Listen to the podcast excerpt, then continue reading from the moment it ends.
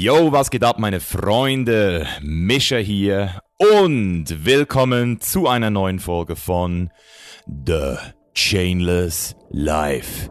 Schön, dass du wieder hier bist. Wir starten heute in ein neues Kapitel die 101. Episode und deswegen möchte ich es dir nochmal erklären, falls du nicht dabei warst bei unserem Jubiläum. Wir starten ab heute auch auf Patreon, das heißt, alle meine Patreon-Follower und Supporter kriegen diese Folge immer 24 Stunden vorher. Zusätzlich dazu haben wissensdurstige Patreon-Follower die Möglichkeit, meine Gäste persönlich zu fragen. Das heißt, zusätzlich zu meinen Fragen kriegst du die Möglichkeit, deine persönliche Frage an meinen Podcast-Gast zu stellen. Damit möchte ich natürlich auch den Podcast noch besser machen für alle, aber auch die Community stärken. Denn das große Ziel ist wirklich, The Chain is Life zu einem werbefreien Podcast zu machen, der deutschlandweit, schweizweit, österreichweit einfach für den besten Content sorgt. Und genau deswegen gehe ich auch nochmal eine Stufe weiter und biete allen Visionären die Möglichkeit, zukünftig bei The Chain is Life mitzuwirken, mitzuentscheiden und mir einmal im Monat ganz persönliche Fragen zu stellen. Das heißt, für Leute, die bei Patreon den Status Visionär haben, die haben die Möglichkeit, mir persönlich Fragen zu stellen und dann gibt es exklusiv für meine Patreon-Supporter einmal im Monat ein spezielles QA. Das heißt, das ist die exklusive Folge nur für Patreon-Supporter und deswegen hast du natürlich jetzt auch nochmal einen Anreiz gekriegt, The Chain is Life zu supporten. Deswegen Deswegen, wenn es dich interessiert, chainlesslife.com und dort direkt auf die Patreon-Seite gehen, beziehungsweise du kannst auch direkt auf patreon.com slash live gehen und dann kannst du dir das Ganze nochmal anschauen. Unser Ziel mit Patreon ist es, eine Plattform zu haben, bei der du ganz transparent siehst, wo wir gerade stehen und unser erstes Ziel ist es natürlich jetzt mal Break-Even zu gehen. Das heißt, diese 1000 Euro pro Monat, die wir aktuell investieren in den Podcast, dass die von der Community getragen werden und dass wir dafür nicht Werbeunterbrechung brauchen, so dass die Leute, die sich diese 4 Euro im Monat nicht leisten können, trotzdem weiterhin hier auf ihre Kosten kommen und die paar Leute, die eben Bock haben zu supporten, die Bock haben, mehr Content zu kriegen, mehr zu kriegen für ihr Geld, die können jetzt hier den Podcast supporten. Deswegen chainislife.com und dann kommst du dort direkt auf die Patreon-Seite oben rechts oder patreon.com slash chainlesslife. Und heute haben wir wieder zu Gast Adrian Rusbe.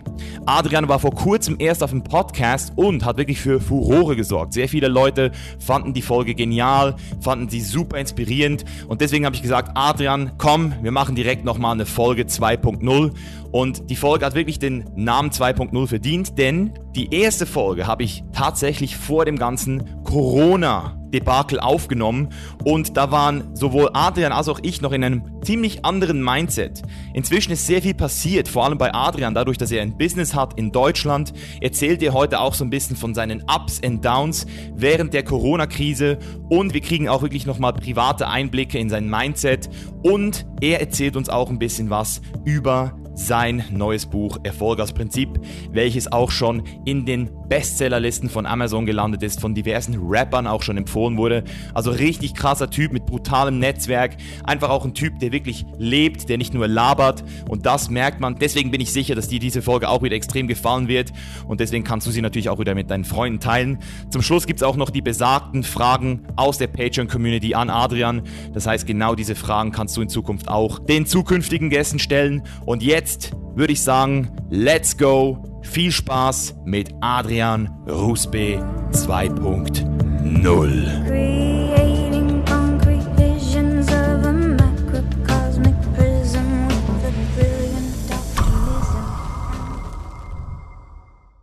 Alright, meine Freunde, hier sind wir wieder. Ihr habt so gewollt richtig geiles Feedback gekriegt zu der ersten Folge mit Adrian. Adrian, was geht ab, mein Freund? Was geht ab bei euch? Schön, euch alle zu sehen, zu hören, zu lieben, zu spüren. Was geht ab? du hörst dich gerade ein bisschen angeschlagen an. Sag mal, was bei dir gerade abgeht. Seit drei Tagen das Buch draußen, so eine halbe Probophase gerade vorbei, Release-Woche. Bisschen viel Stress. Ich habe drei Stunden gepennt, aber mir geht's wundervoll. Sehr dankbar für alles. Sehr stressig, aber sehr geil. Hoffe, dir geht's auch gut. Ja, man, mir geht's auch richtig gut, richtig erholt. Ich kam gerade eine Woche aus dem Social Media Digital Detox, das heißt das Gegenteil von dir. Also ich bin überdurchschnittlich erholt. Aber es ist ja schon so, also ich kann mich erinnern, als ich mein Buch gelauncht habe, das ist ja nicht nur der körperliche Stress, sondern das ist ja auch so dieses Mentale, dass dein Baby, Absolut. mit dem du so lange gearbeitet hast, jetzt der Welt zeigst. Also ich weiß nicht, wie sich das bei dir anfühlt, aber es ist schon ein ja, krasses crazy, Gefühl, ja, oder? Ne? Also das, das, das Verrückte ist halt, das ist ja kein Album oder so, weißt du, viele Leute, die ich aus der Musikszene kenne, die haben das halt ein bisschen anders, die haben so ein Album, das kommt raus, davor hört man schon die ganze Zeit einen Song auf Dauerschleife, dann kommt das Album raus und du hörst die ganze Zeit die Leute im Auto das Album hören und nach ein, zwei, drei Tagen ist das Album durch so. Beim Buch ist das so, das erscheint so, überall in den Läden, alle haben es in der Hand, alle kriegen es geliefert, aber die müssen es erstmal lesen. Und so hast du voll die sukzessive Feedback-Geschichte. Nach und nach und nach tropft das dann so ab. Und dann manchmal kommt dann in Schüben so das ganze Feedback, die ganzen Bestsellerlisten-Geschichten kommen ja immer nach und nach.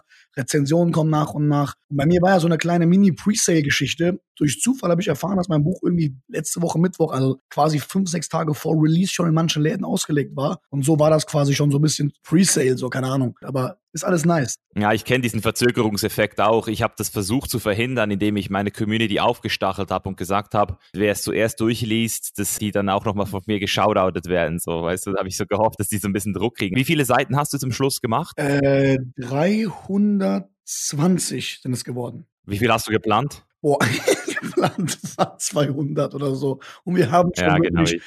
fünf Kapitel rausgenommen. Ne?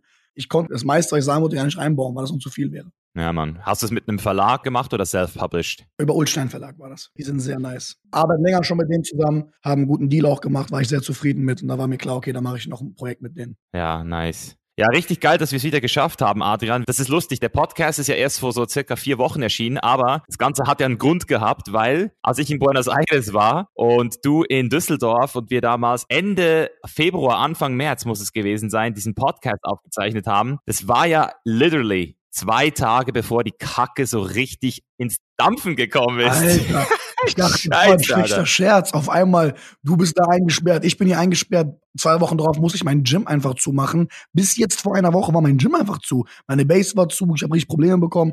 Da haben wir, glaube ich, an alles gedacht, nur nicht mal an den Podcast.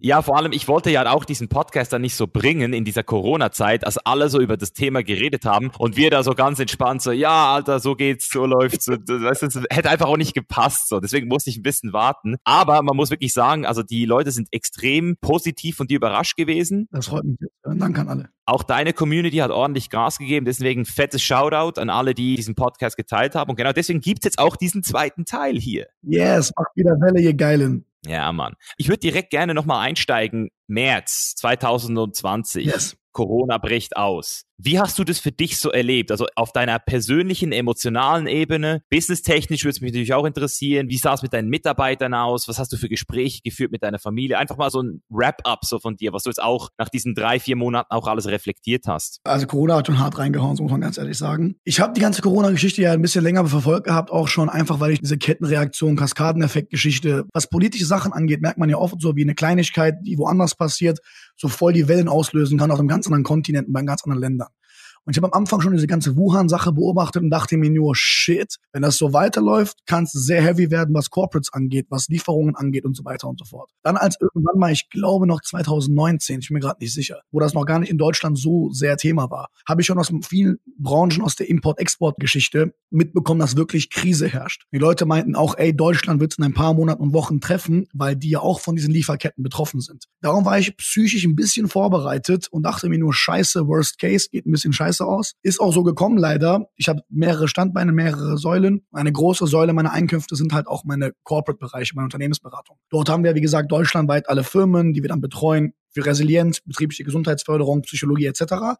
Und die ganzen Firmen waren ja zu, die waren ja alle eingefroren. Das heißt, alle Firmenkunden sind auf einmal weggefallen. Natürlich sind wir auch kulanter gewesen und haben jetzt nicht angefangen, auf ekelhaft da noch Gelder zu verlangen, trotz Verträgen, wenn da gar nicht die Firma gelaufen ist, wie die konnte. Dann musste mein Gym zumachen, Base zumachen. Jetzt kommt noch das Schlimmste, das war das Bescheuertste, mein Buch. Mein Buch war ja da quasi angekündigt, dass es im Mai rauskommt. Das sollte jetzt nicht am 13. Juli, also jetzt vor drei Tagen rauskommen oder zwei Tagen. Das Buch sollte eigentlich im Mai rauskommen. Und das ist genau dann passiert. Und du musst dir vorstellen, innerhalb von vier, fünf Tagen habe ich gleichzeitig mitbekommen, dass einfach alle meine Sachen zumachen. aber auch komplett, das war das Schlimmste, mein Buch einfach nicht nur aufgeschoben werden sollte, es war gar nicht mehr abzusehen, ob das Buch überhaupt erscheinen wird. Weil äh, das Buch war gar nicht in Druck, das Buch war frisch erst abgegeben worden. Und da war es natürlich ein bisschen heavy. Aber in meinem Team, alle sind Familie hier, nichts ist passiert, für uns war alles wieder vor. Alle haben auch gesagt, ey, sogar wenn wir nichts verdienen, stehen wir hier und arbeiten von Tag bis Nacht durch. Weil so haben wir das Ganze ja auch aufgebaut. Wir sind eine Familie hier bei PHP. Für uns ist alles scheißegal, wir sind nicht käuflich. Wenn es scheitert, fangen wir von neu an. Und das ist für mich was auch Purpose, Leidenschaft, Startup-Gründung, Lifestyle, Entrepreneurship, wie auch immer man das labeln möchte. Das ist das, was meiner Meinung nach auch der Unterschied ist von so einem Business und Hamsterrad. Hamsterrad-Menschen sind in so einer Krise eingefroren. Leute wie ich, klar, wir sind getroffen. Theoretisch müsste ich fast schon mal wieder bei Null anfangen, aber ich bin viel agiler. Das heißt, ich breche, sortiere mich wieder neu, habe jetzt in den letzten Monaten meine ganze Firma umstrukturiert und starte quasi wieder von neu, ohne dass mir was ausmacht. Weil ich finde, wenn man einmal einen eigenen immateriellen Wert hat, den muss man nicht in Geld abspeichern. Auch wenn mein Konto leer sein sollte, ich kann meinen Wert wieder abrufen und den wieder monetarisieren. Und das ist für mich, was Business ist, die Kunst, einen Wert zu monetarisieren. Corona hat es schwierig gemacht, das muss ich eine Lösung finden. Also würdest du sagen, dass du es auf jeden Fall businesstechnisch schon gestruggelt hast? Also hast du das Absolut. dann auch? Ja, ja, voll. Weil ich kann mich erinnern, du hast ja auch im letzten Podcast erzählt, dass du auf jeden Fall auch all diese Sachen schon durchgemacht hast, diese Downs, werde ich es schaffen, kann ich das nochmal durchziehen? Hattest du das nochmal so wie auch schon oder war das nochmal stärker? Weil bis vor ein paar Wochen wusste ja niemand, also selbst jetzt ist gerade das Gold's Gym wieder zugegangen in Venice. Also die haben jetzt einen Monat aufgemacht und jetzt haben sie es wieder zugemacht, weißt du? Alter. Ist halt schon crazy. Also sagen wir jetzt mal, es kommt blöd, es kommt nochmal so eine zweite Welle. Dann, also wir haben sie jetzt schon mal gehabt, also jeder ist jetzt vorbereitet. Aber dieses Moralische, dieses, wann knackt dann auch bei den Besten irgendwann mal so die Moral ein. Weißt du, wie ich meine? Diese Corona-Geschichte, die letzten fünf, sechs Monate waren schon mit die schlimmsten meines Lebens, muss ich ganz ehrlich sagen. Es waren schon echt heavy Zeiten. Mir ist ganz klar, egal was passieren sollte, ich werde mich immer wieder hochkriegen, weil dafür ist einfach dieses immaterielle Soft-Skill-Technische, was du im Laufen des Unternehmertums lernst, das kann nicht einfach verschwinden. So. Man wird schneller, man wird besser und streng genommen, irgendwann mal habe ich das Mindset auch gehabt, weil alles so negativ runterging, aber gar nicht in meiner Hand lag. Ich durfte, meine Base, mein Gym, ich durfte da nicht hingehen. Also wir durften gesetzlich nichts mehr machen.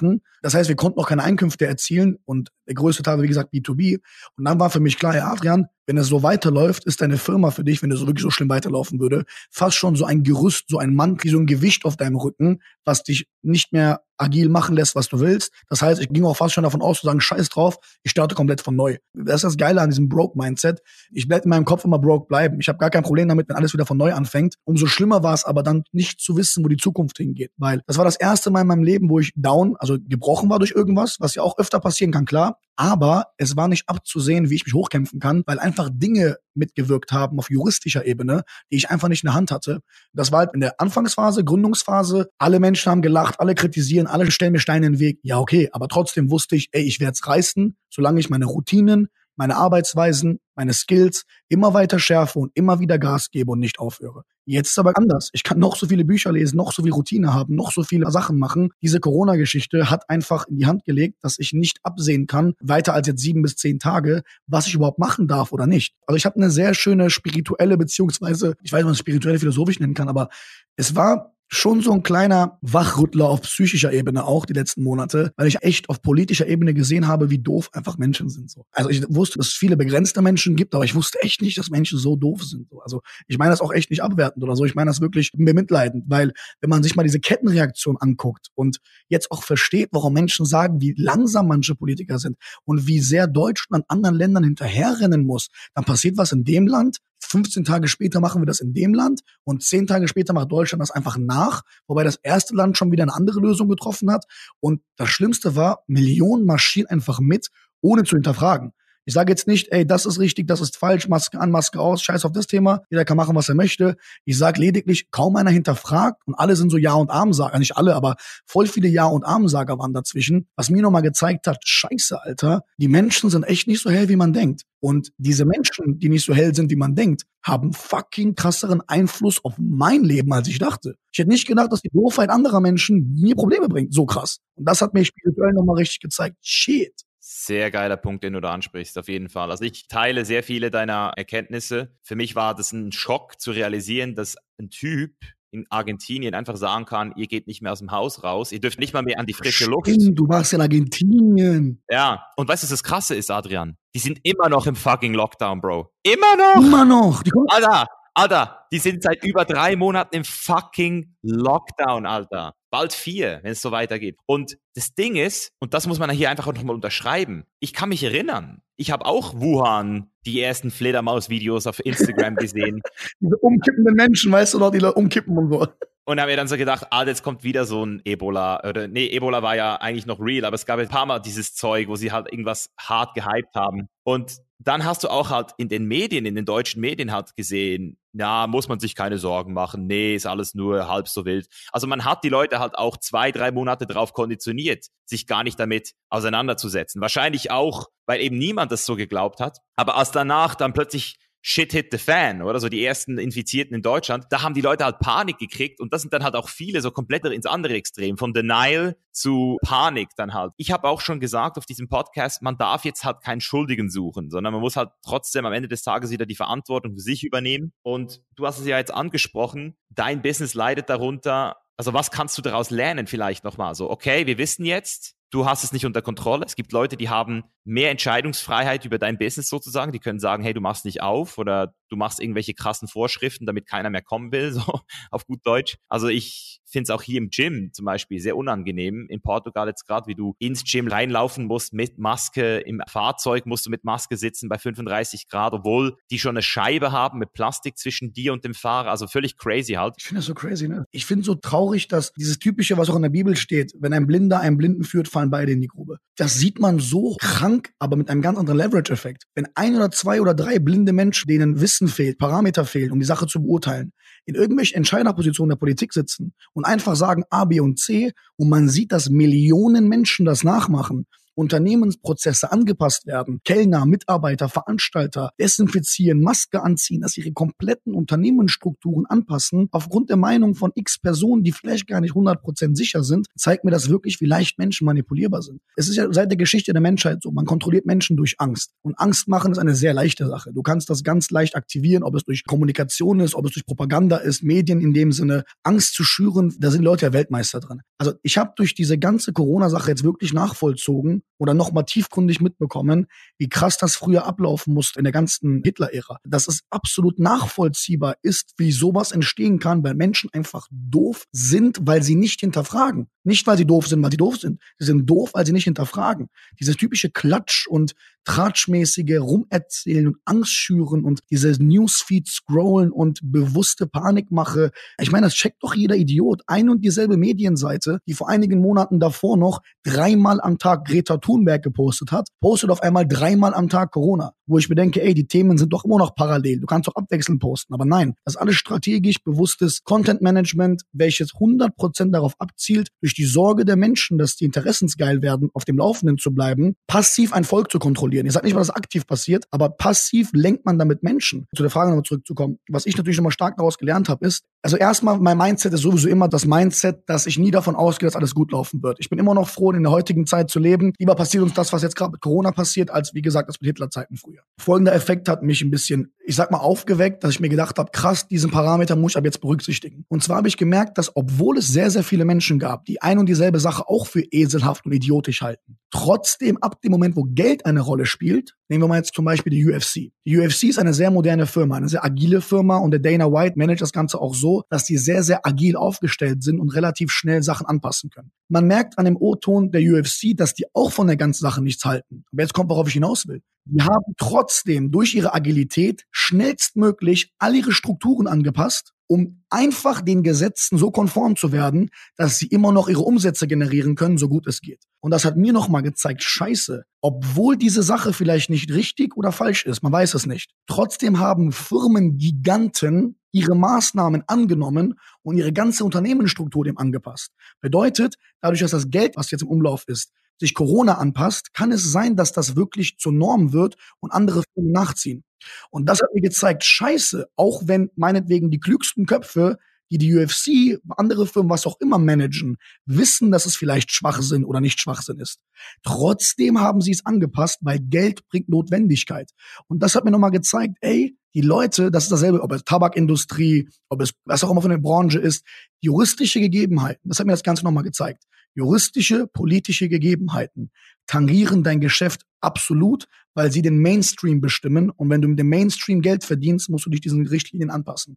Und das hat mir nochmal die Augen geöffnet, wenn ich auf einen finanziell noch höheren Step möchte, wenn ich an die Börse gehen will oder Riesenkonzerne gründen oder hochziehen möchte, dass ich gemerkt habe, okay, an Politik und Jura, auch wenn ich von manchen Dingen nicht viel halte, komme ich nicht vorbei. Nee, du kommst nicht vorbei. Ich war auch schockiert, dass ich gehört habe, dass Joe Rogan jetzt schon zwei Kämpfe moderiert hat in einem leeren Stadium Alter. ohne Zuschauer und der dann sogar gesagt hat, so ich find's geil. Weißt du, das ist schon so dieses Compliance kommt schon rein so. Aber wir wissen doch beide, worüber die hinter den Kulissen reden. Verstehst du, was ich meine? Ja, ja, ich weiß. Eben, das ist ja das Lustige. Ich weiß es ja. Ich liebe Joe Rogan Podcast, aber er ist halt auch schon so ein bisschen eine Fahne im Wind, muss man halt sagen. Also je nachdem, wer ihm gegenüber sitzt, hört er dann halt einfach zu und stimmt zu auch oft. Also als Elon halt da gesessen ist, hat Elon Musk so geil Common Sense verkündet kurz. Hat so gesagt, wie es ist, im Sinne von, ich finde halt die Bestimmungen nicht geil, weil wer arbeiten gehen will, so arbeiten gehen. Und was ich wichtig finde, ist, dass man sich gegenseitig nicht in die Fresse hustet. So, wasch die Hände, ja, huste nicht den anderen Leuten ins Gesicht, so, aber sonst sollte eigentlich jeder arbeiten gehen. Und für mich ist es halt mittlerweile sehr schwer geworden, das alles einzuschätzen, weil es ist ja jetzt nochmal schwerer geworden, weil in Amerika das Ganze ja irgendwie wieder so hoch gehypt wurde, dass es eben jetzt wieder zurückgegangen wird in Lockdown-Stimmung. Und unglaublich. Was du gesagt hast, ist auf jeden Fall ein guter Punkt. Also das Businessmodell muss angepasst werden. Ich denke, die UFC ist am Ende des Tages, wenn wir es jetzt mal als Business betrachten, immer noch smart. Voll, das ist ja das Problem. ja. Und ich denke, wir können uns einiges abschauen. Also ich habe zum Glück auch nichts davon gemerkt, dadurch, dass ich alles digitalisiert habe. Ein Kollege von mir, der die einzige Online-Trainerlizenz in Deutschland hat, also dass du sozusagen nicht in einen Kurs musst, offline, bis auf die Prüfung kannst du halt alles online machen.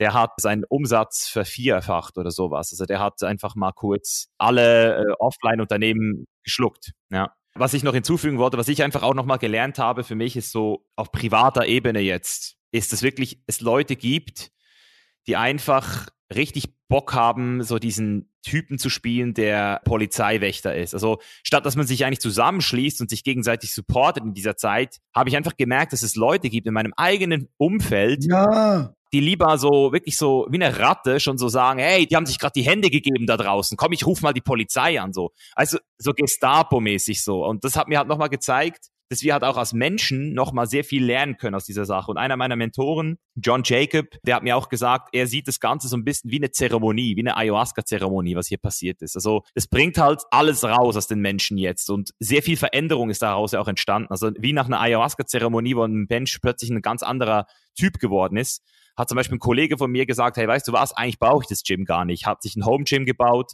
und hat jetzt aber gemerkt, dass ganz viele seiner Kunden, die er früher trainiert hat, jetzt einfach nicht mehr ins Gym wollen auch. Weißt du, das heißt, für ganz viele Leute hat sich jetzt auch der Job verändert. Die Kunden haben sich eine neue Idee gesucht, einen neuen Weg gesucht zu trainieren und dadurch ist halt weltweit eine extreme Transformation passiert bei allen. Also viele Leute haben sich selbst hinterfragt, hatten Zeit. Also ich meine, deswegen das ist ja auch ultra interessant eigentlich, dass wir jetzt so wie weltweit, global alle die Chance hatten, mal in uns zu gehen. Noch nie wurde so schnell so viel Persönlichkeitsentwicklung betrieben in den letzten paar Monaten auf diesem Planeten. Weißt du, ich meine? 100 Prozent. Wobei ich mich die ganze Zeit frage, ob das wirklich bei allen so war oder vielleicht nur bei uns klugen Köpfen. Weil ich bin auch ehrlich gesagt ein bisschen, wie du schön gesagt hast, es verbindet uns ein bisschen. Mir sind auch solche Esel aufgefallen, diese Moralapostel, Freizeitdetektiv, Vollidioten, die auf Basis von Unwissend auf einmal anfangen, Leute zu verpetzen und so weiter und so fort. Wie gesagt, da habe ich ein paar Leuten auch schon sehr eklige Sprüche drücken müssen die letzten Monate. Nicht, weil ich nicht auf Menschen achten möchte oder selbst jetzt nicht sensibel an die Sache rangehe, natürlich. Es geht aber darum, wenn dann auf einmal Menschen anfangen zu sagen, ey, das ist Schwachsinn oder ey, das funktioniert nicht oder ey, bitte legt mal wirklich offen, warum wir machen sollen, was ihr sagt es interessanterweise eine Gegenbewegung gibt von Menschen, die einfach aus Prinzip dagegen sprechen und sich dann als Moralapostel wirklich dahinstellen und sagen, wir machen jetzt alles so, wie der Staat es sagt. Oder nee, wenn die sagen, ey, Schal, dann machen wir das. Wenn die sagen, Mundschutz, machen wir das. Verstehen aber nicht, dass man damit einen falschen Impuls geben könnte, der immer weiter dafür sorgt, wie jetzt schon in der fünften Woche, dass diese ganze Schließgeschichte immer weiter aufgeschoben wird, weil Menschen einfach die ganze Zeit Ja und Arm sagen. Und was ich halt auch denke, ist, dieser Effekt, der jetzt passiert ist, dass alle gemerkt haben, oh scheiße, wir müssen uns anpassen, das ist halt auch dieser Effekt der Notwendigkeit weil ich auch jedem Menschen immer wieder rate, diese Notwendigkeit, dieses Necessity, dieses, wenn Menschen sagen, ey, Adrian, schräg mein Arsch nicht hoch, ey, ich bin nicht motiviert oder ja, ich sollte was ändern, aber irgendwie mache ich es nicht, dann ist der Grund immer, dass man halt keine Notwendigkeit hat. Wir Menschen unter Notwendigkeit, wir schaffen die krassesten Dinge. Und interessant ist auch, und das habe ich jetzt auf, ich sag mal, spiritueller Ebene auch mitbekommen, was du schon genannt hast, die Persönlichkeitsentwicklung dieser Menschen angeht in den letzten Monate, was ja so dicht war wie noch nie, ist mir aufgefallen, dass sehr viele Menschen gemerkt haben, dass sie am schlimmsten Punkt ihres Lebens sind, aber es trotzdem irgendwie hinkriegen. Wenn ich mir dann denke, ey Dicker, weißt du noch vor einem Jahr, wo du Ängste und Sorgen hattest, dass zum Beispiel deine Kunden abspringen oder deine Mitglieder kündigen oder keine Ahnung, keiner mehr deine Brötchen kauft. Diese Ängste und Sorgen, die man früher die ganze Zeit im Kopf hatte, nächtelang, tagelang, immer wieder. Egal, wer man jetzt ist. Und dann kam Corona und hat komplett die Ängste mal 100 vollkommen hinten reingeschoben und trotzdem sitzt man noch da und kann Gas geben. Im Gegenteil, ich glaube sogar, dass die Menschen in diesem Stress und in dieser Panik und Problematik von Corona auf Basis der Notwendigkeit fast schon positiv eine Lösung finden könnten, als sie davor die ganze Zeit vom Mindset voller Ängste waren, was wäre, wenn etwas passiert. 100 Es ist genau passiert, wie man es befürchtet hat. Tausendmal schlimmer. Nicht nur, dass wir alle leben, alle geben auch noch Vollgas. Umso mehr freut mich das. Deswegen habe ich es auch genauso gesehen. Ich habe auch meine Firma angefangen zu digitalisieren. PHP will ich jetzt auch online anbieten. Ich habe Frag Adrian gestartet. Ich habe zehn Stunden, acht Stunden, neun Stunden durchgestreamt, sechs, sieben Mal hintereinander Leuten Fragen beantwortet. Man wird halt, Geil. man passt sich individuell an und findet Lösungen. Auf der anderen Seite denke ich mir auch, es sind viele Menschen dadurch schlauer geworden. Viele Menschen haben aufgrund der Notwendigkeit angefangen, in sich zu investieren, Lösungen zu finden oder ihre Firma oder ihr Sein umzustrukturieren. Aber auf der anderen Seite hat es bei anderen Menschen meiner Meinung nach vollkommen verdichtet, ein Vollidiot zu sein. Also dieses, wisst ihr noch, bei Corona war das auch so, oh mein Gott, schnell alle weg. Wo ich bedenke, was ist, wenn jetzt eine zweite Welle kommt? Die Idioten haben ja ein Megafon, die werden ja lauter. Was passiert, wenn jetzt irgendwas anderes kommt? Weil egal was die Menschen sagen, wenn die Menschen jetzt sagen sollten, das war geplant und gekünstelt, meinetwegen ist es nicht geplant, kein Problem. Aber wenn es jemand planen sollte, weiß er spätestens jetzt nach Corona, wie dumm die Menschen sind, um sowas voll easy anzuwenden. Ja, Mann. Und das finde ich halt so blöd. Ja, ja ich finde auch die Tatsache, dass man jetzt halt diese Maskenpflicht, also es ist halt auch wieder so ein Thema. Ich habe auch einen sehr interessanten Artikel gelesen von dem Autor von Antifragilität, also Nassim Nicholas Taleb, der wirklich ein smarter Typ ist. Und er ist halt voll. Ah, warte, wer war das nochmal? Wer war das nochmal? Ah, mit dem Schwan, mit dem Schwan.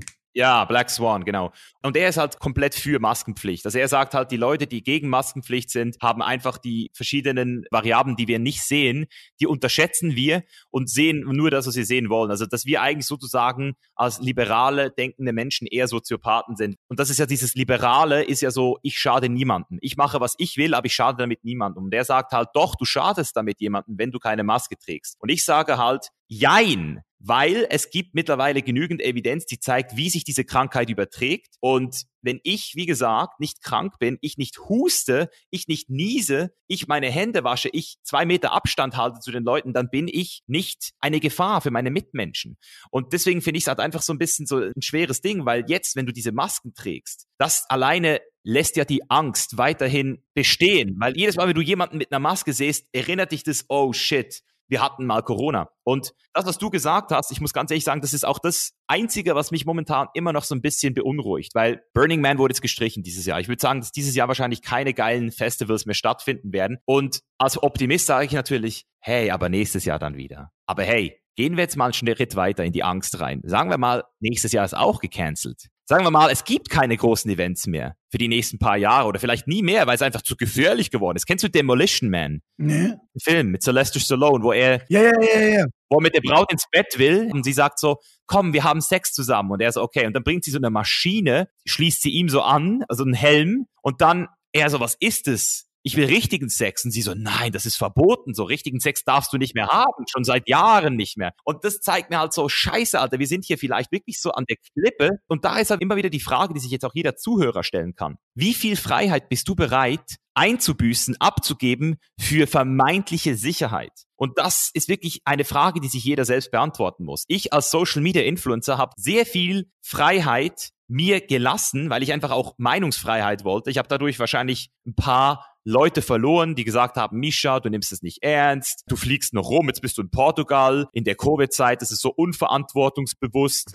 und ich sag, es ist geil, Mann. Es ist aussortieren. Es ist aussortieren vom Spreu vom Weizen. Weil wer jetzt nicht mit mir ist, der wird auch irgendwann nicht bei mir sein, weil es wird noch härter kommen, es wird noch viel Ja, mehr ja, Sachen genau. kommen. Es wird ja, das ist ja dein O-Ton. Das ist ja Teil deines Wesens, dass du sowas machst in der Situation. Und wenn er dann geht, dann war er nie da. Genau. Also es ist schon echt traurig, wie dumm sich Menschen anstellen können. Also es ist wirklich traurig. ich habe ja im Buch ein Kapitel, da geht es halt genau wirklich auch darum. Das, da habe ich auch einmal geschrieben, ey, eine tiefgründigsten Sätze meines Lebens. So simpel dieser Satz auch klingt und eigentlich auch gar nicht so tiefgründig wirkt, er ist übertrieben tiefgründig. Jeder hat recht. Ja. Jeder hat in seiner subjektiven eigenen Realität für sich recht. Würde so ein Lügendetektor an ihn anschließen und er würde sagen, nein, du musst diese Sachen jetzt so anziehen, dann würde der Lügendetektor nicht sagen falsch. Er würde sagen richtig oder er würde gar nichts sagen. Jeder Mensch hat für sich recht. Und wenn man das nicht verstanden hat, hat man das Ego nicht verstanden. Weil du kannst, wenn du Ego verstanden hast und dich selbst achtsam aus einer anderen Perspektive, aus der quasi Vogelperspektive betrachtest und siehst, ey, das ist mein Ego, ich selbst bin ein schöpferisches Wesen, ich bin nicht unbedingt meine Stimme im Kopf, ich bin mein Ego. Wenn du aber checkst, dass du nicht dein Ego bist, was ja schon ein harter Kampf ist, nicht immer auf sich selbst zu hören, aber dann siehst, ey, du hast diesen harten Kampf bezwungen, auf dich selbst nicht immer zu hören, aber dann siehst, wie Millionen andere Menschen nicht mal in Richtung dieses Kampfes gehen und im Gegenteil komplett sich mit ihrer Stimme identifizieren, die durch Angst auch motiviert ist, die geschürt wird unter anderem durch Medien, dann versteht man erst recht, warum die Medien alles in der Hand haben. Die Medien haben deswegen so viel Kontrolle über Menschen, weil die Menschen keine Kontrolle über sich haben. Und das hat mir nochmal richtig gezeigt, shit, je mehr Menschen erweckt werden, wach sind, Plan haben, ob wir jetzt einen Dana White nehmen, Trotzdem passen die sich irgendwo an, weil Dana Whites Kunden sind ja nicht Dana White oder du oder ich. Dana Whites Kunden sind unter anderem, darum läuft es ja mathematisch auch gut, auch der Mainstream. Und Mainstream genau. ist ja das, was auch Main ist. Und Main ist halt der Durchschnitt. Und der Durchschnitt ist scheinbar, und das ist mir klarer geworden denn je, absolut nicht auf dem aktuellsten Stand. Ich sage nicht, dass Maskenpflicht falsch oder richtig ist. Es geht mir gar nicht darum. Es geht mir darum, wenn einer zu mir kommt und sagt, er zieht eine Maske an. Er muss mir erklären, warum. Und die Menschen haben eigentlich gar keine Argumente. Und diese ganzen Facebook-Kommentarexperten interessieren mich sowieso nicht. Ich meine, signifikante Menschen, Menschen, die durch eine Entscheidung Hunderttausende mit reinziehen, haben nur widersprüchliche Aussagen. Ich bin zum Beispiel der Meinung, also normalerweise, aus ganz logischer Perspektive, aus rein unternehmerischer Perspektive, müssten ab dem Moment, wo Coronavirus kam, oder ein, zwei Monate danach, alle Politiker, die damit zu tun haben, kein Geld kriegen, bis sie dafür eine Lösung finden. Die haben weiter ihr Geld bekommen, wir sind alle im Arsch, kriegen Finanzprobleme, bla bla bla. Normalerweise, weil dann kriegen die Politiker mal Notwendigkeit, dürfen die ihre Kohle so lange nicht kriegen, bis die eine Lösung finden. Aber nein. Ja, weißt du, was ich auch krass fand, wenn wir schon gerade bei dem Thema sind? Was in Amerika abging, Alter.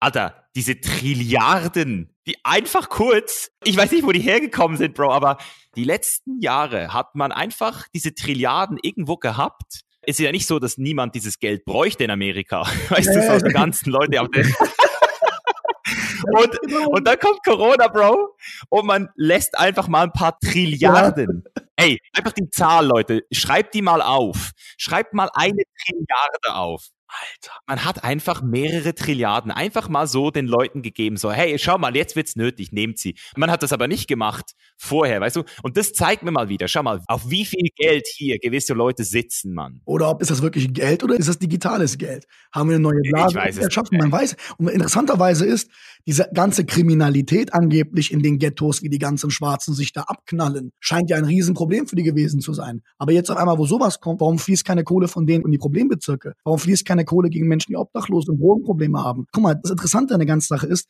die letzten Monate ist einem wirklich klar geworden, dass die Welt irgendwo, alle gemeinsam auf der Welt, auf geopolitischer Ebene auch, irgendwie alle einem gewissen roten Faden folgen und manche einem anderen. Aber irgendwie sieht man so drei, vier, fünf, sechs verschiedene Meinungen und jetzt nicht, ich weiß nicht, wie viele Länder es auf der Welt gibt, aber sagen wir mal, es gibt keine Ahnung, jetzt für den Kopf einfach gerechnet, einfach 200 Länder, wahrscheinlich mehr. Sagen wir mal, es gibt 200 Länder. Es gab aber nicht 200 Meinungen. Verstehst du, was ich meine? Es gab 200 Länder, aber irgendwie gab es so sieben Meinungen oder zehn. Und das macht mich sehr, sehr stutzig. Ich kann absolut die Big Mover verstehen. Ich kann verstehen, wie Elon Musk sagt, ey Dicker, macht weiter diese Scheiße und ich gehe mit meinem gesamten Werk weg. Das würde ich genauso machen. Ich würde das genauso machen, weil es ist einfach eine Frechheit. Es ist nicht reliabel, was die tun. Es folgt keiner Logik. Würde das einer Logik folgen, würde einer zu mir sagen, hey, guck mal, diese Zahlen sind hochgegangen und es ist wirklich kausal zu sehen, dass es mit der Maske zu tun hat. Hier hast du Beispiele dafür.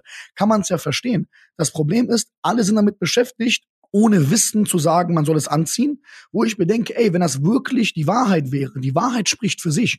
Keiner geht auf die Straße und demonstriert, und sagt, ey, der Himmel muss blau sein. Wenn etwas die Wahrheit ist, ist etwas die Wahrheit. Aber da demonstriert keiner gegen. Die Leute demonstrieren nicht gegen die Wahrheit. Die Leute demonstrieren gegen Unwahrheit oder gegen Menschen, die aus Unwissendheit erlauben, dass ganze Städte abgeriegelt werden. Ja, Mann. Das Schlimme ist auch noch, die Menschen machen das. Hör mal, die ganzen Polizisten, die da mitmachen, hör mal, ihr seid doch selber Bürger, habt ihr komplett den Schaden in der Birne oder was? Ich sage ja nicht, dass man unvorsichtig sein muss, aber ich denke, du weißt, was ich meine. Ich finde das, was du vorhin gesagt hast, das Zitat aus deinem Buch so geil, dass jeder Recht hat. Also wenn es eine Lektion ist, die ich gelernt habe in den letzten Corona-Monaten, dass das wirklich stimmt. Ich habe zum Beispiel immer auf Schweden geguckt, ich habe alles aus Schweden geteilt, weil ich es irgendwie einfach geil fand, wie die ihren komplett eigenen Weg gegangen sind. Und dann hast du halt immer so diese Zahlen gesehen, die ein bisschen hoch sind, ein bisschen höher und dann alle, die nicht für Schweden waren, die das richtig unverantwortungslos gefunden haben, die haben immer irgendwie was gefunden. Schau mal, Schweden, viel mehr Tote als sonst irgendwo, dreimal so viele Tote, was auch immer. Und irgendwann ist dann aber so diese Statistik rausgekommen vom schwedischen Bundesgesundheitsamt.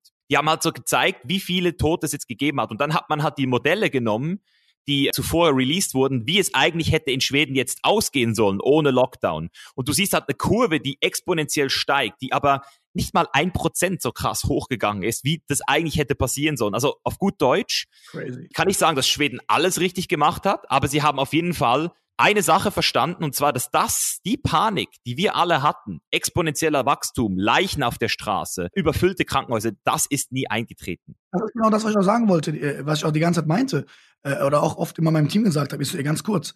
Step Nummer eins, der erste Impuls kommt, Wuhan-Videos, Leute kippen auf Straße um Fledermausschädel, Köpfe, Blas, Suppe und japanische Menschen auf Facebook, die irgendwie in eine Eule beißen. Okay, verstanden. Aber wenn doch das der Anfang war, also sagen wir T1, T2, das war der Anfang. T1, T2 ist bei x tausend Menschen, Menschen kippen um, Fledermausköpfe, alle kippen um. Dann müsst du doch jetzt bei T10 oder T20 nach exponentiellem Wachstum, wo mehr Menschen mathematisch diesen Virus bekommen haben, müssten doch mehr Menschen umkippen und noch mehr Menschen wie in Zombieland rumlaufen. Überhaupt nicht. Das erinnert mich irgendwie an so ein Viralvideo, als würde man erstmal voll viel nehmen, um eine Sache hochzureden, dass alle den Hype auf dieses Album, auf dieses Video, auf dieses Buch haben und dann lässt es langsam, langsam nach und irgendwie ist der Hype wie am Anfang nicht mehr da. Eigentlich müsste so schlimm, wie es am Anfang war, ist ja genauso schlimm auch weiterlaufen. Aber irgendwie, es folgt alles keiner Logik. Und das ist da, wo ich mir denke, hey, ich mache alles, was ihr sagt, wenn es logisch ist. Das ist ja wie in der Schule. Wenn du mir einen Grund gibst, warum ich das lernen soll, lerne ich es. Aber wenn du mir sagst, zieh das Ding an und ein Blinder sieht oft, dass das Ding nicht unbedingt Prime ist für das, was man vorhat. Wie kannst du von mir erwarten, als freies Individuum das Ding anzuziehen, wenn ich nicht verstehen kann, warum? Natürlich, guck mal, ich habe meine Oma monatelang nicht sehen können. Vor allem für meine anderen Geschwister, vor allem für meinen Bruder und meinen Vater und so war das sehr, sehr schlimm, weil die wöchentlich bei meiner Oma sind. Wie gesagt, Firmen, Desinfektion, wir haben so viel Rücksicht genommen, so viele Sachen angepasst, aber man soll uns doch wenigstens sagen, wofür. Auf der anderen Seite denke ich mir mittlerweile auch, man sagt, diese ganze Maskengeschichte hat einen Effekt. So. Okay, kann sein. Ich frage mich nur eine Sache. Es gibt Menschen, die zum Beispiel aus spirituellen oder religiösen Gründen ihr Leben lang vermummt sind. Zum Beispiel mit einem Hijab, Kopftuch etc. Und es gibt ja auch Kopfbedeckungen, die auch den Mund verdecken. So, ich frage mich, ob diese Menschen Virus auch bekommen haben. Es gibt ja hunderttausende Menschen, die ihr Leben lang sowieso verschleiert rumlaufen und Nase bis Mund zu haben, nur die Augen geöffnet sind. Theoretisch, wenn die doch sowieso ihr Leben lang vor Corona schon den Mund bedeckt haben, dürfte das ja in den Ländern, wo die Menschen so bedeckt sind, theoretisch kein Coronavirus geben. Aber soweit ich weiß, sind auch solche Menschen von dem Virus tangiert gewesen. Auch solche Menschen wurden angesteckt. Auch solche Menschen haben andere Menschen angesteckt. Also auch Menschen, die bedeckt waren, ob es jetzt religiös oder sonst wie war. Und jetzt auf einmal sagt man, alle Leute, die sollen sich bedecken. Kein Problem, aber gib mir doch bitte einen Grund. Wenn du mir sagst, ey, es ist garantiert, dass es wirkt, ich bedecke mich von oben bis unten, wenn es sein muss. Ich will nur logisch verstehen, warum. Ja, Schau mal, Adrian, wie gesagt, alle haben recht. Ich kann dir jetzt zehn Gründe geben, wieso wir alle Panik haben sollten. In Südamerika geht's gerade richtig los. In Brasilien, in den Favelas liegen Leichen auf der Straße. Schau mal, ich weiß nicht, ob es stimmt. Ich sag nur, das ist halt das, was man sagt. Gell? In Amerika geht eine zweite Welle los. Dann, was ich auch höre, ist, die Leute, die asymptomatische Erscheinungen haben, die sind zwar nicht gestorben, aber die werden das Leben lang Lungenprobleme haben, Hodenprobleme haben, habe ich auch schon gehört. Also es gibt auch die Theorien, dass der Virus in China schlimmer war und dass die Mutierungen überall ein bisschen anders sind, dass es mittlerweile schlimmere und weniger schlimmere Formen gibt. Also das sind alles so Theorien, die im Raum stehen, die natürlich vor allem die Leute, wie zum Beispiel meine Mutter, die übrigens lustigerweise, als diese Schweden-Statistik rausgekommen ist, mir gesagt hat ein paar Tage später, Misha, geh auf keinen Fall nach Schweden, dort geht's gerade richtig los. Das hat sie mir vor ein paar Wochen gesagt. Und ich so, oh Mama, du bist so nice. Also ich, ich wollte ihr natürlich jetzt nicht irgendwie sagen, so, hey, du hast keine Ahnung. Ich so, danke, Mom. Aber ich habe einfach so gedacht, das ist schon krass, dass meine Mutter, die in der Schweiz sitzt, die war noch nie in Schweden, weißt du so, aber die weiß jetzt irgendwie, dass in Schweden gerade richtig das Chaos herrscht und schreibt mir das so und ich so, wow, krass. Also sie kriegt ganz andere Informationen als ich. Genau, genau, genau. Also deswegen, was kann ich überhaupt noch glauben? Weißt du, in der Zeit von heute mit den ganzen Fake News, ich meine, das hast du ja auch gesehen, es gibt ja auch Fake News, die dann irgendwie äh, Sachen behaupten, die dann auch wieder völlig behindert sind, dass irgendwelche äh, Leichensärge, dass das dann aus einem Film kommt und dann kommt raus, dass das gar nicht stimmt. Also auch in beide Richtungen. Aber wie lange geht's denn jetzt noch, bis irgendjemand dann irgendwie einen President Trump faken kann, dass man irgendwann CGI von President Trump eröffnet, den die gerade Krieg auf Nordkorea simuliert. Weißt du, also irgendwann werden wir ja so verarscht werden können, theoretisch. Das ist nur noch eine Frage der Zeit. Das ist auch, was Leute mal wieder nicht checken. Die Leute sagen, Digitalisierung, neues Zeitalter, boah, alles wird Social Media. Dicker. Nein, die ersten fünf, sechs, sieben, acht, neun Jahre wird es vielleicht Social Media. Aber diese Digitalisierungsgeschichte hat ja einen ganz, ganz anderen Hintergrund noch, den wir noch berücksichtigen müssen. Und der ist ja auch, dass Hacker oder Manipulatoren oder IT-Kräfte, die das Ganze rückwärts machen können. Also reinhacken, manipulieren können, Zahlen für sich verwenden können. Menschen, die zum Beispiel Millionen Follower verteilt haben auf verschiedenen Social-Media-Seiten, die kontrollieren auch wortwörtlich die Medien mit, weil ein eigenes Medium. Seiten, die Millionen Follower haben, können einfach irgendeine Sache in Gang setzen und Sachen posten, wo voll viele Menschen denken, das ist die Wahrheit, das durch die Gegend teilen und das Ganze einen Effekt annimmt, den die gar nicht mehr kontrollieren können. Und das ist die Schattenseite der Digitalisierung, die wir im Auge haben müssen.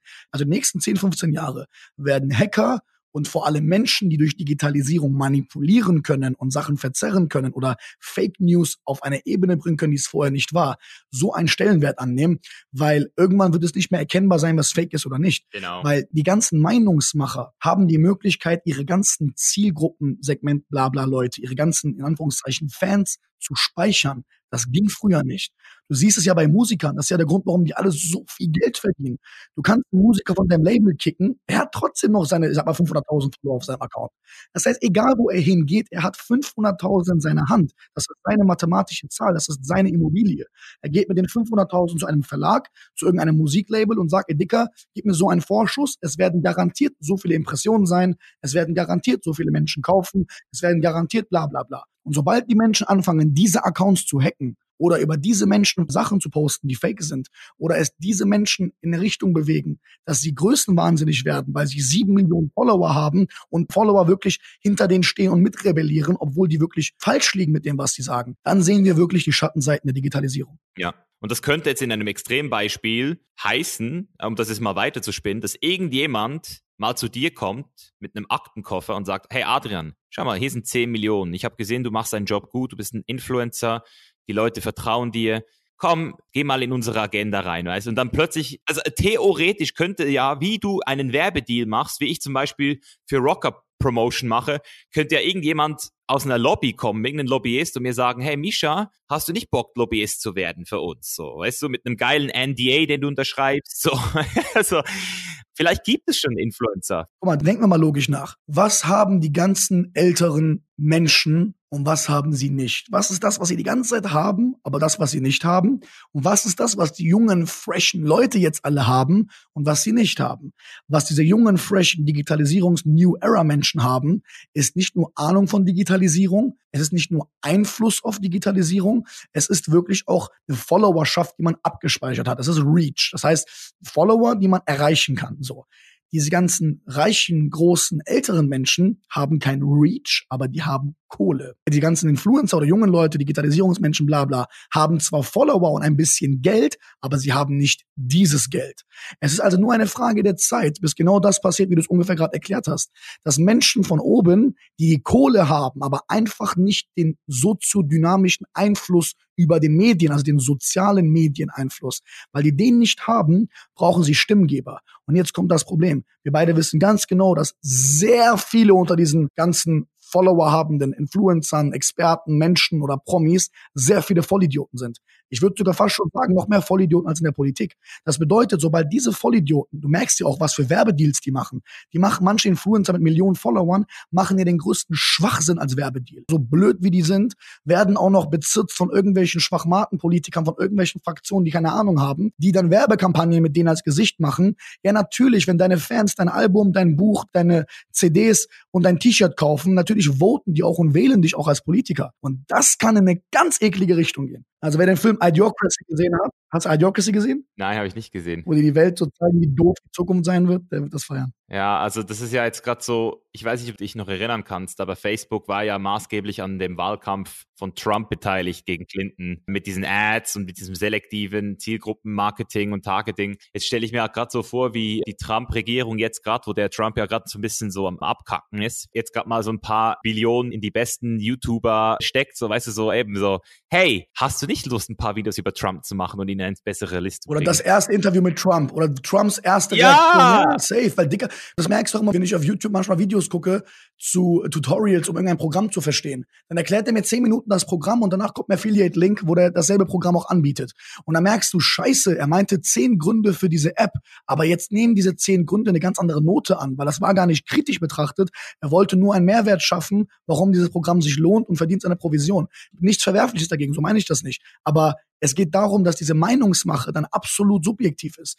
Ich kann nur eine Sache sagen, auch zur Frage nochmal, was ich die letzten Monate gelernt habe. Es war mir noch nie so klar wie heute, warum Menschen, die sehr erfolgreich sind, sich ein abgeschiedenes Plätzchen suchen mit gar keinem aus ihrem kleinen, engeren Kreis, keine Medien, keine Menschen, kein Kontakt nach außen. Weil meine Tendenz ist auch immer mehr in diese Richtung. Kein Wunder. Ja, Mann. Du siehst, was da draußen passiert. Stell dir vor, du bist jetzt ein Jahr lang mit deinem Häuschen irgendwo, wo kaum Menschen sind, in Ruhe bei dir. Ich war auch in Salzburg in den Bergen ein paar Wochen jetzt vor einem Monat war das oder so. Klar gab es ein bisschen Maskenpflicht hier, ein bisschen Maskenpflicht da. Aber ich war so 2000 Meter auf der Höhe mit dem Mountainbike auf einer Alm. Geil. Ich weiß ja selbst auf den Bergen, wie geil es ist. Auf dieser Alm, da gab es sowas wie Corona nicht. Das, das kann es da gar nicht geben. Es kommt nicht mal ein Polizist hoch und kontrolliert.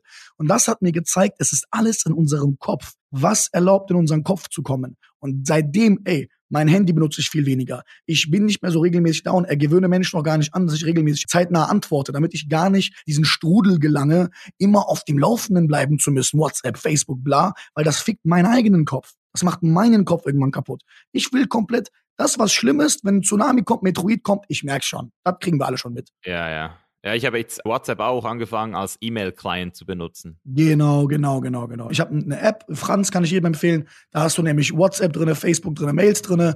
Mittlerweile äh, macht mein WhatsApp auch mein Team mit mir zusammen. Wenn jemand was von mir möchte, sagt er dem Team Bescheid. Ich plane das zeitlich ein. Wenn es Sachen gibt, wo ich gerade im Projekt involviert bin, bin ich selbst da, antworte auch, telefoniere auch.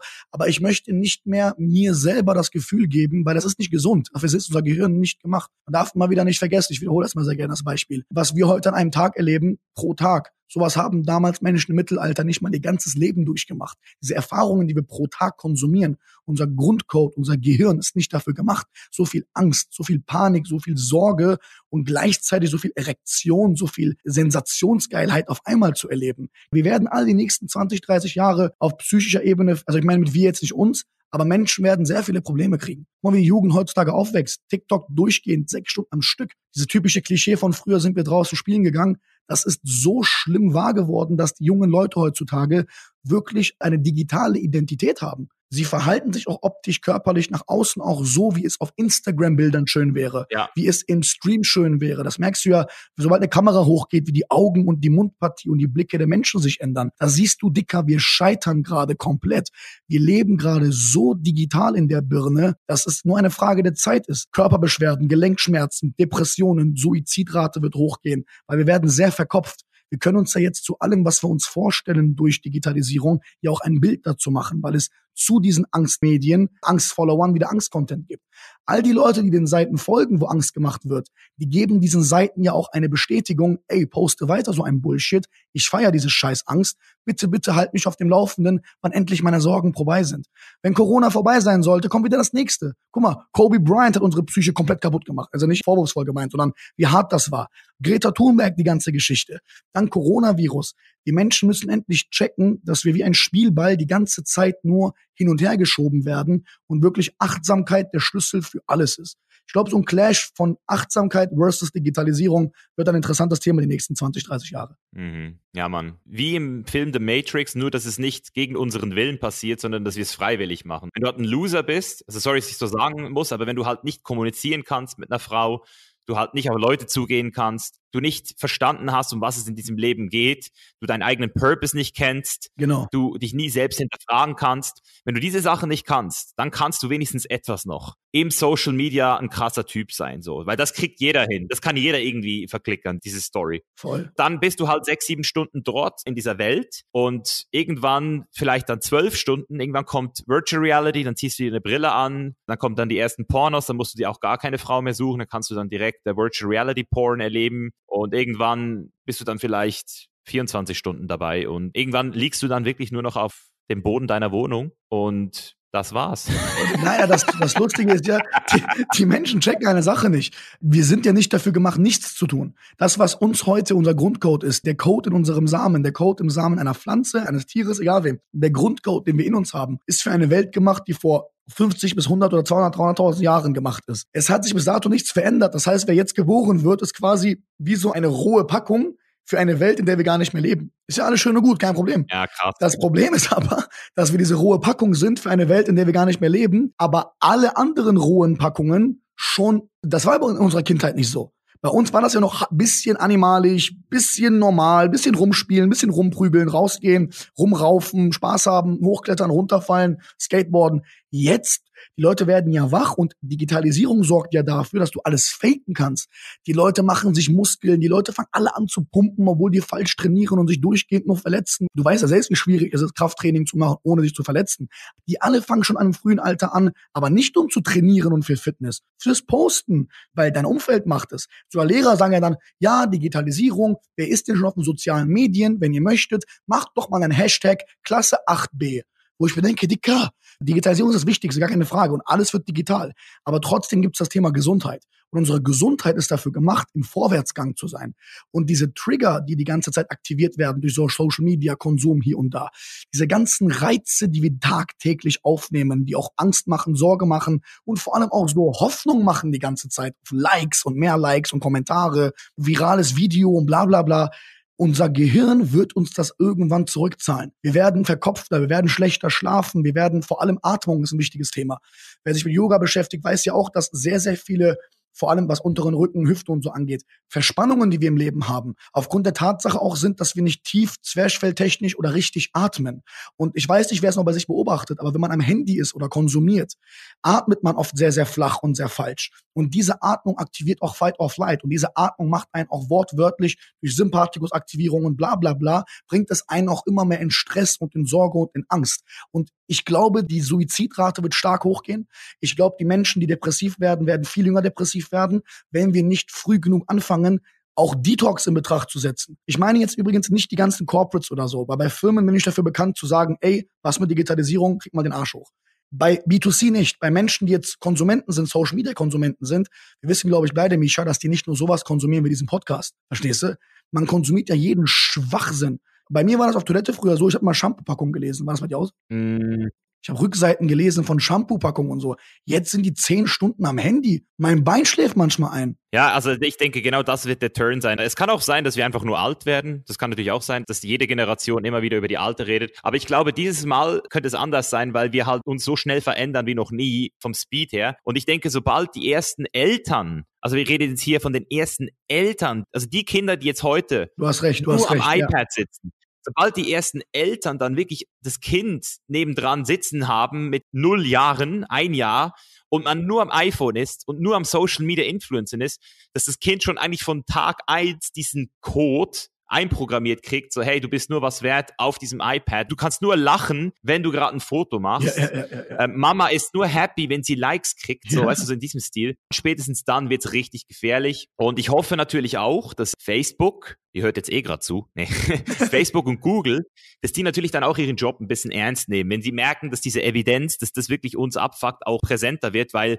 ich habe zum Beispiel zum Glück seit über einem halben Jahr jetzt schon einen Account, also mein Hauptaccount, der zeigt mir keine Likes mehr an, meine Likes zeigt er mir nicht mehr an und auch keine Likes von den anderen. Und ich könnte schwören, dass es mich entspannter gemacht hat. Also ich habe zwar nie was auf Likes gegeben, aber trotzdem hat es irgendwie wahrscheinlich was gebracht. Also mein Unterbewusstsein fühlt sich weniger gestresst. Aus ökonomischer, unternehmerischer Sicht betrachtet sind ja Likes trotzdem eine Kennzahl. Wir können ja dadurch kausal feststellen, ey, kommt der Content gut an, passt das zu meiner Zielgruppe, wie ist die Conversion Rate. Das Problem ist aber, und das müssen Leute mal checken, der Algorithmus liegt nicht in unserer Hand. Sehr viele Menschen sehe ich, die sind wirklich down und kriegen Probleme, weil sie jahrelang immer x tausend Likes hatten und auf einmal nicht mehr. Bei Facebook war das ganz krass so. Weil Facebook einfach bestimmt hat zu sagen, ey, wir wollen sowas nicht mehr im Newsfeed sehen, wir wollen was anderes im Newsfeed sehen. Die passen ja den Newsfeed an.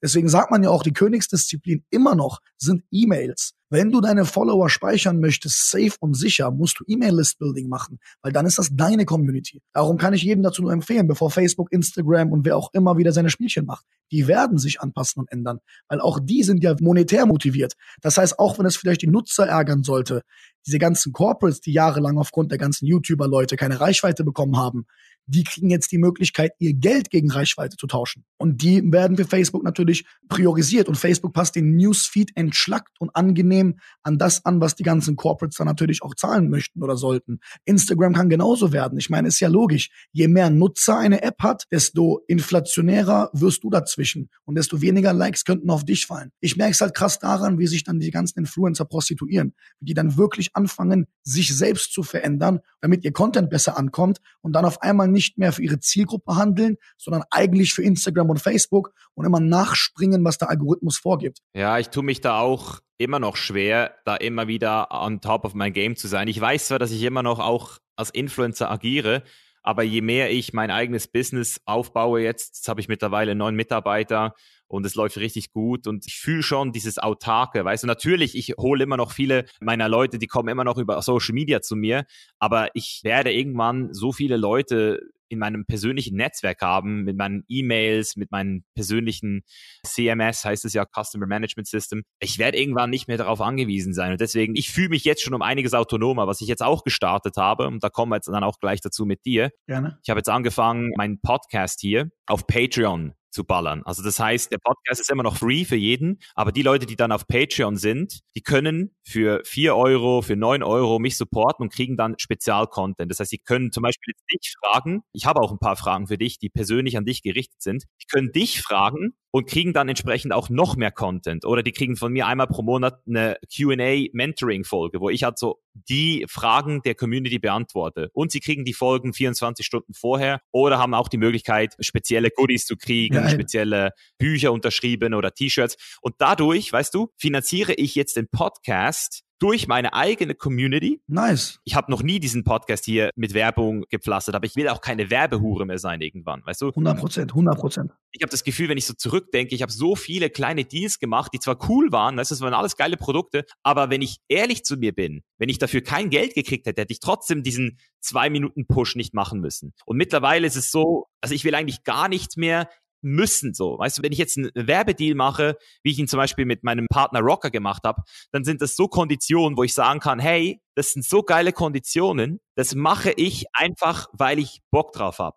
Aber wenn du dann so einen Vertrag siehst, ich, Alter, die müssen manchmal, ohne Scheiß, zwölf Posts und 30 Stories pro Monat machen für 500 Euro und so ein Scheiß. Da sieht man auch wieder, wie doof Alter, sind. Alter. Vor allem auch der, Begr auch der Begriff Mikroinfluencer ist ja mittlerweile auch bei Corporates relevant. Dass die Corporates sagen, anstatt einen zu holen für 100.000, holen wir 10 mit 10.000. Das sind halt Mikroinfluencer. Also im Endeffekt ist alles ein Zahlenspiel, ist ein Zahlenjonglieren. Deswegen, die Nerds werden mittlerweile, ist auch so ein interessanter Spin. Und ich glaube, ein paar hundert Jahren wird man auch, wenn es da noch gibt, über diese Zeit auch so sprechen. Vor 10, 20, 30, 40 Jahren fing es ja quasi so an, dass die Nerds, die quasi Nerds waren und quasi mal im Hintergrund die Leute waren, die krass waren manchmal. Aber Nerds waren Nerds. Und mittlerweile werden die Nerds halt die Motherfucker. Die Nerds sind die krassen. Auch im MMA-Game übrigens. Im Kampfsport, die Nerds sind jetzt gerade die, die die ganzen Brecher von vor 20 Jahren kaputtschlagen, fertig machen, durch System, durch Struktur, durch Technik und Logik und Intelligenz.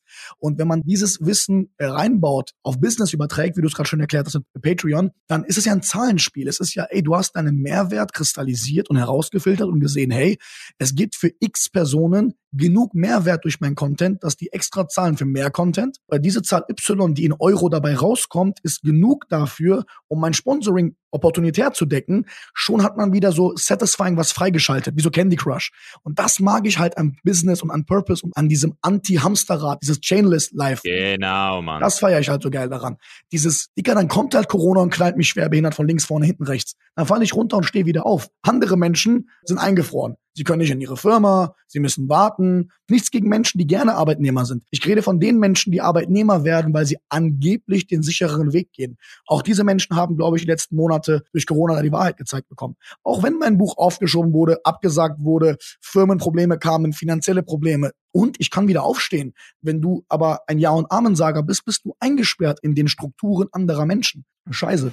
Ja, genau deswegen haben wir jetzt auch die Möglichkeit, hier nochmal ein paar Fragen an dich persönlich zu richten. Sehr gerne. Natürlich ist jeder in der Lage, dann auch diesen Content zu konsumieren, aber eben nur die, die wirklich auch wissensdurstig sind, haben dann die Möglichkeit, dich auch diese Fragen zu stellen. Ich finde das ein geiles System. Ich habe zum Beispiel auch ein Tier, der heißt Visionär. Das heißt, es sind Leute, die dann auch in der Lage sind, mitzuentscheiden, wie es mit der Chainless Life weitergeht. Also welche Entscheidungen wir zum Beispiel machen für unsere Ja, nice, nice, nice. Das ist ja wie der Vorstand, wie Aktionäre. Ja, genau, genau. Das ist das Ziel. Und deswegen an dieser Stelle einen kleinen Plug. Leute, wenn ihr das jetzt gehört habt und interessiert seid, checkt mal den Link in den Show Notes ab. Patreon, das Chainless Live Profil, dann seht ihr auch alles, wie das funktioniert und dann könnt ihr bereits ab 4 Euro Teil von der Chainless Live werden und mit supporten. Bist du ready für ein paar richtig krasse Fragen, Bro? Geil, gerne, gerne. Das heißt, die Fragen kommen jetzt in den Patreon. Also wie gesagt, der Podcast ist weiterhin for free, aber es gibt einfach mehr für die Leute, die Bock haben. XXL quasi. Die Boogie Bela haben mir davon erzählt vor einer Woche in Berlin. Und die machen das so, dass die quasi eine XXL-Version davon hochladen, Patreon, und die entschlackte Version quasi auf YouTube. Ich glaube, Patreon ist auch ein bisschen zensurfreier, ne? Ja, das ist ja das Ding, Bro. Geil. Ich kann jetzt auch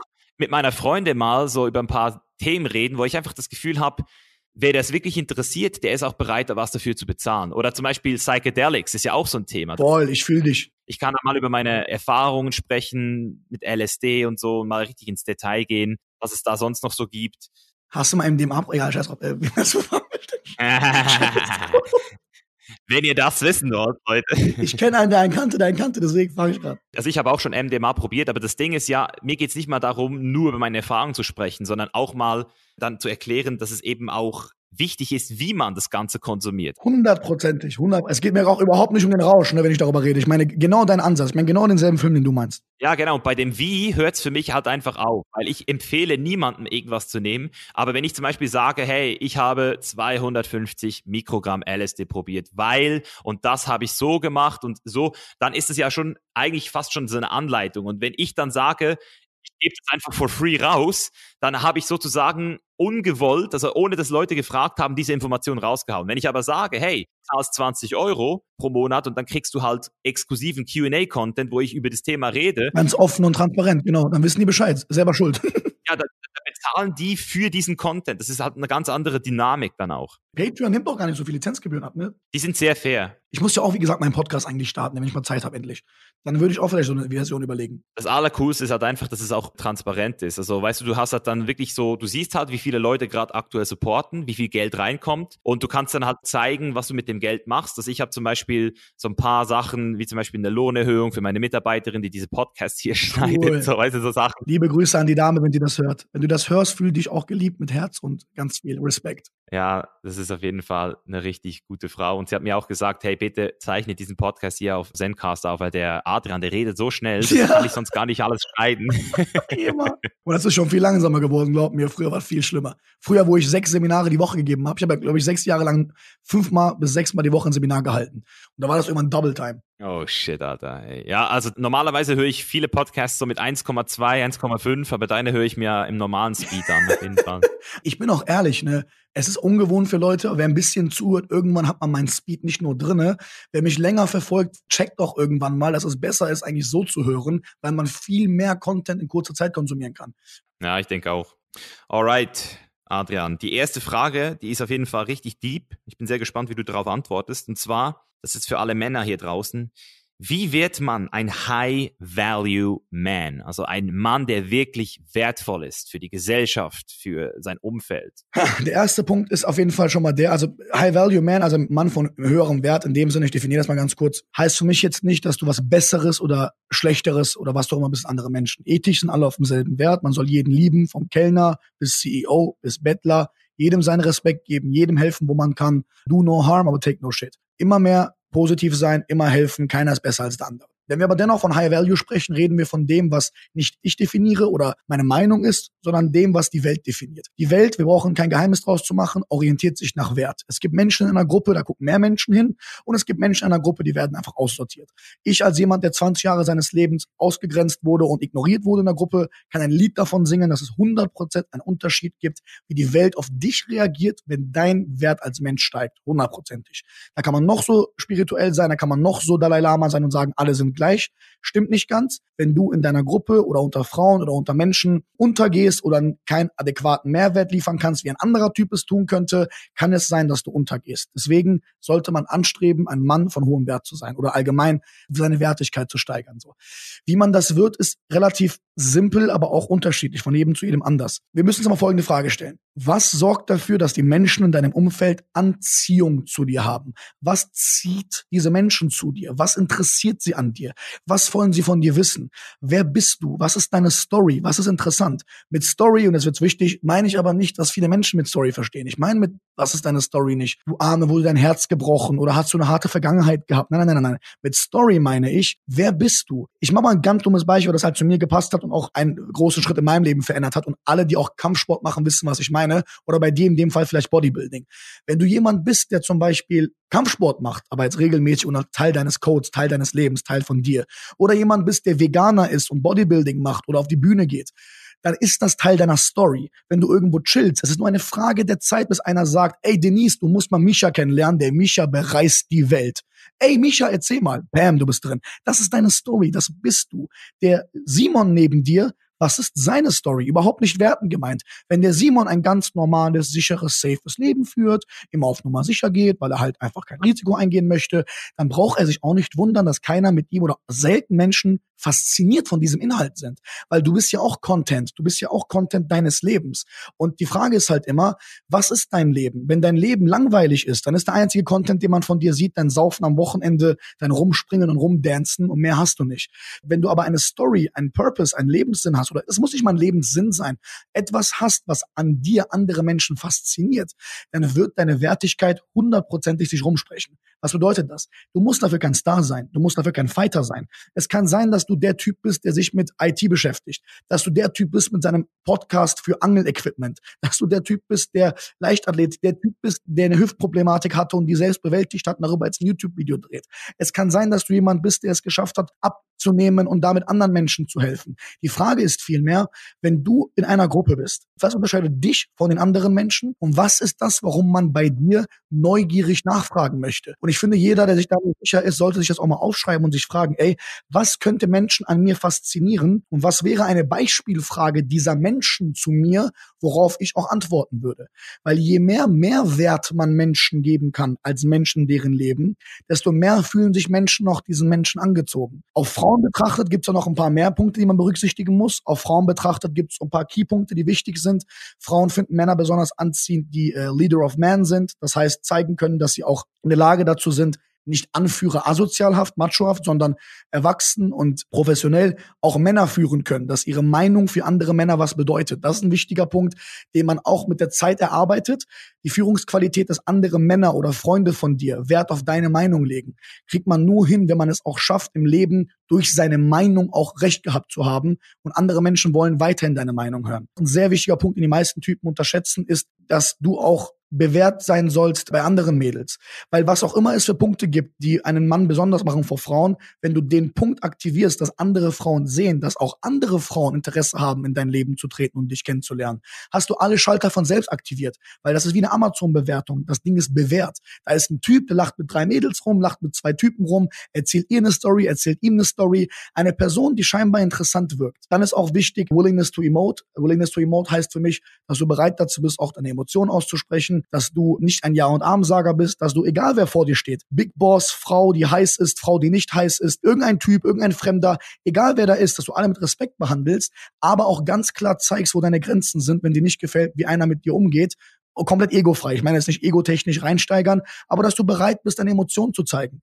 Das ist auch sehr, sehr wichtig, weil Frauen oft das Gefühl kriegen, sonst Männer sind Faker. Sehr, sehr oft sehe ich Frauen, die Männer testen, die richtig scheiße mit dem Typ umgehen und der Typ macht das die ganze Zeit mit und sagt dazu nichts und sie denkt sich, ey, wie soll ich dir als Typ vertrauen, Alter? Wenn du jedem Scheiß, den ich dir sage, einfach Ja und Amen sagst, wie soll ich dir glauben, wenn du ihr sagst, du liebst mich, wenn du bei Beleidigungen, die ich dir gebe, schon nett lächelst? Das ist auch ein wichtiger Punkt, dass du quasi darauf achtest, wie du dich nach außen gibst.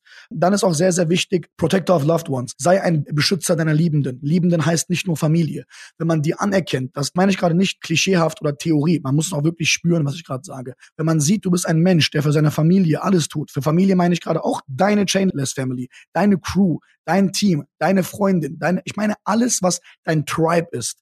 Wenn Menschen sehen, dass du für dein Tribe alles tust und dein Tribe schützt und genauso auch umgekehrt deine Menschen in deinem Tribe dich schützen, das ist unglaublich anziehend für Männer aus freundschaftlicher Sicht, für Männer aus Business-Sicht und vor allem für Mädels. Frauen lieben das, wenn sie sehen, ey, da ist ein Typ, der schützt seine Liebenden. Ob es seine Schwester ist, ob es seine Tribe ist, seine Crew ist und das aber nicht auf ekliger Basis, damit die Frau das feiert. Nein, nein, das mache ich für mich. Das ist eigentlich eine Grundeigenschaft von mir ist. Dann ist auch sehr wichtig, finde ich, äh, Successful Risk Taker dass du jemand bist, der erfolgreich Risiken eingeht, dass du keiner bist, der im Leben stehen bleibt, weil die Themen, die wir eben besprochen haben, mit Ängsten, Sorgen, Trauer und Probleme, wie du schön erklärt hast, wenn man einen Purpose im Leben verfolgt. Es gibt ja einen Grund, warum diese Menschen, die einen Purpose verfolgen, weniger anfällig sind für Probleme im Leben. Der Grund ist, dass diese Menschen im Vorwärtsgang sind. Wenn du im Vorwärtsgang bist, hast du oft keine Zeit, dich zu verkopfen für Dinge. Diese Zeit hast du gar nicht da, weil du bist im Vorwärtsgang. Du hast Notwendigkeit. Du musst was tun. Du hast keine Zeit, dich dahin zu setzen und depressiv zu werden, weil Corona gerade deine Firma kaputt macht. Du musst eine Lösung finden.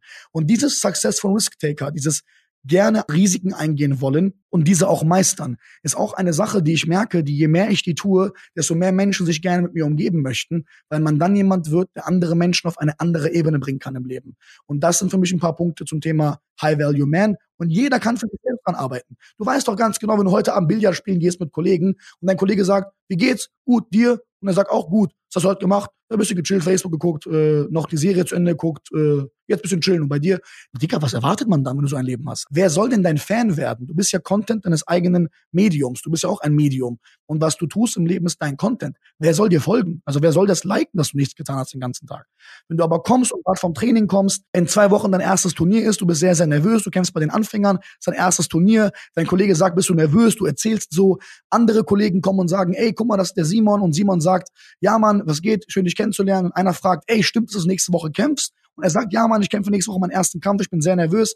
Mein Kampf davor war ein Probekampf, den habe ich verloren. Hoffentlich verliere ich jetzt nicht. Das ist eine Story, das macht einen Menschen aus. Und sobald die Menschen anfangen nachzufragen, wer du bist, fühlst du dich valide und bestätigt. Und da kommt irgendwann das Momentum her, selbstbewusst zu sein und auch selbstbewusst aufzutreten, weil du weißt, du bedeutest anderen Menschen was. Sehr geil. Genial zusammengefasst, auf jeden Fall eine richtig gute Antwort. Auch das, was du jetzt am Schluss noch gesagt hast, oder dieses Selbstbewusstsein, dieses richtige Selbstbewusstsein kommt eben nur, wenn du für das gemocht wirst, was du wirklich bist. Wenn du schon von Anfang an dir selbst schwörst, I'm real. Und wenn ich aufgeregt bin, dann kann ich das kommunizieren, weil dann genau. haben andere Leute, haben die was von mir, etwas Richtiges. Ja, also willingness die, to emote, du zeigst es einfach. Ja, du zeigst es. Das habe ich mitgenommen. Auch das mit dem Purpose ist sehr wichtig, das nochmal zu unterschreiben, oder? Wenn du deine eigene Agenda verfolgst. Exakt, super gesagt. Schöner Satz wenn du deine eigene Agenda verfolgst, wenn du zum Jäger deiner Struggles wirst, du wählst dir deine Probleme und deine Struggles aus, dann hast du nicht Zeit für diese kleinen Baby-Problemchen, die dich da manchmal versuchen, so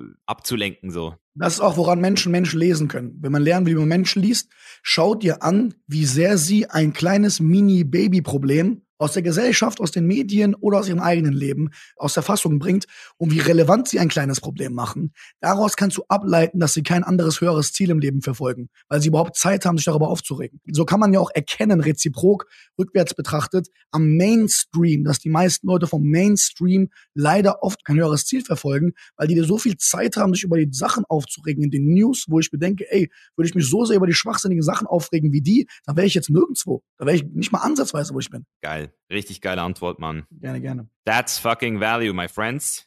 Jetzt haben wir hier noch eine weitere Frage. Die ist jetzt sehr interessant, die Frage von der Dynamik her, weil es ist jemand, der mich gefragt hat. Hey, Misha, absolut kein böses Blut, aber kannst du mal rausfinden, ob der Adrian wirklich so erfolgreich ist? weil es ist natürlich von außen ja immer sehr schwer zu beurteilen, wie erfolgreich jemand ist. Und ich fand die Frage so lustig, weil das Wort, das hier gesucht wird, ist ja Erfolg. Wenn du willst, kannst du darauf eingehen, aber mich würde es vor allem interessieren, wie du denn dich selbst als erfolgreich siehst. Also was macht dich denn persönlich überhaupt so erfolgreich? Weil was der sucht, ist ja eine universelle Bestätigung. Und ich habe die Frage mir auch selbst gestellt. Ich so, hey, vielleicht stellen sich auch ganz viele Leute die Frage, wie erfolgreich ist Misha wirklich? Ist er wirklich so erfolgreich, wie ich denke? Aber das Ding ist ja, das, was du siehst, ist ja nur in deinem Kopf. Ja. weißt ich meine? Also das ist auch der Grund, warum ich diese deutsche Szene nicht so mag, weil sehr viele Leute halt diesen Startschuss schon scheiße begonnen haben, diese ganzen Marketing-Vollidioten, Facebook, YouTube Pre-Roll, YouTube Esel, die die ganze Zeit Sachen Schwachsinn verkaufen. Die meisten davon sind ja alle fake und kriegen nichts auf die Kette im Leben. Also für mich sind die auch alle nicht erfolgreich, egal wie viel Geld die verdienen. Da diese Menschen natürlich den ersten Eindruck gemacht haben und dann natürlich so ein auffälliger Riesentyp wie ich da steht, auffälliger geht's ja gar nicht und rumschreit, kann ich natürlich berechtigt verstehen, wenn manche Leute mich auch in diese Kategorie stecken und denken, ey, ist auch so ein Faker. Ist im Endeffekt egal, weil ich ja meine Geschäfte nicht online mache. Das heißt, was Online-Leute von mir denken, ist mir eigentlich relativ egal. Ich kann auf, ich versuche in mehreren Perspektiven drauf zu antworten. Nehmen wir kurz mal die persönliche Perspektive, die ich glaube, die bei dir auch relevant ist, warum du und ich, egal was passiert, erfolgreich sind aus unserer eigenen Sicht. Aus meiner eigenen Sicht ist für mich mein Erfolg nicht wegen heute oder vor drei Jahren oder vor fünf Jahren. Ich bin erfolgreich wegen dem, wie ich aus meinem Mobbing rauskam damals, dass ich vom Minus in Plus geschafft habe, um erfolgreich zu werden. Egal, ob ich jetzt äh, sechsstellig im Monat verdiene oder jetzt weniger verdienen würde und nur, keine Ahnung, 500 Euro im Monat verdienen würde. Es ist unabhängig davon, was ich verdiene, wofür ich persönlich auf mich stolz bin, weil ich einfach viel zu viele Menschen gesehen habe, die viel Geld verdienen, aber nichts haben, worauf sie stolz sein können. Deswegen ist das in dem Case für mich persönlich nicht mein Maßstab. Weil wie du auch gesehen hast, können Corona oder was auch immer für Dinge immer noch einen Strich durch die Rechnung machen und dann ist Geld als Kennzahl vielleicht gar nicht mehr das Richtige. Ich persönlich bin ab dem Moment stolz auf mich und erfolgreich, als ich es geschafft habe, vom Minusbereich hochzukommen. Darauf bin ich stolz und dankbar, weil ich dadurch weiß, egal welcher Minusbereich, ich kann mich hochkämpfen. Wirklich erfolgreich auf anderer Sicht betrachtet, also wenn man jetzt aus der Sicht anderer Menschen sprechen möchte, ich mag es nicht, über mich selbst zu sprechen, aber wer sich bisschen mit mir beschäftigt, weiß, dass es eine riesen Kluft gibt zwischen den meisten, ich glaube, würde fast sagen, fast alle Coaches und Speaker in Deutschland haben eine riesen Kluft zu mir. Jeder, der in der Szene ist, weiß das. Jeder, der hinter den Kulissen ist und mich und meine Firmen kennt, weiß, was ich an Ressourcen habe, was für ein Netzwerk ich habe, wie erfolgreich ich bin, wie ich privat lebe. Und ich bin nicht mal 30 Jahre alt. Ich habe nichts mit Fremdkapital gemacht, alles self-made. Ich arbeite jetzt gerade in den nächsten zwei Social-Media-Seiten, die auch Multimillionen Reichweite haben werden, wie andere Seiten. Ich bin sehr oft auch hinter den Kulissen an manchen Geschichten.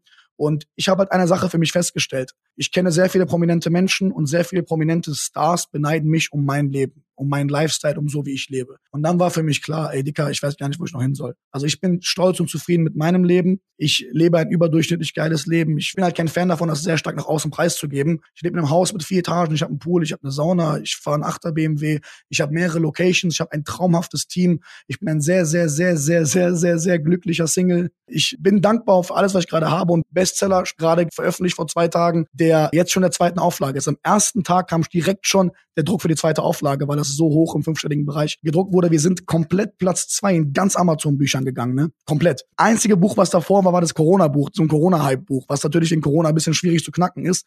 Das heißt, theoretisch, auch wenn das jetzt hätte, hätte wäre, aber wäre dieses Corona-Geschichten-Kram, dieses Buch nicht da, wäre mein Buch Top 1 ganz Amazon.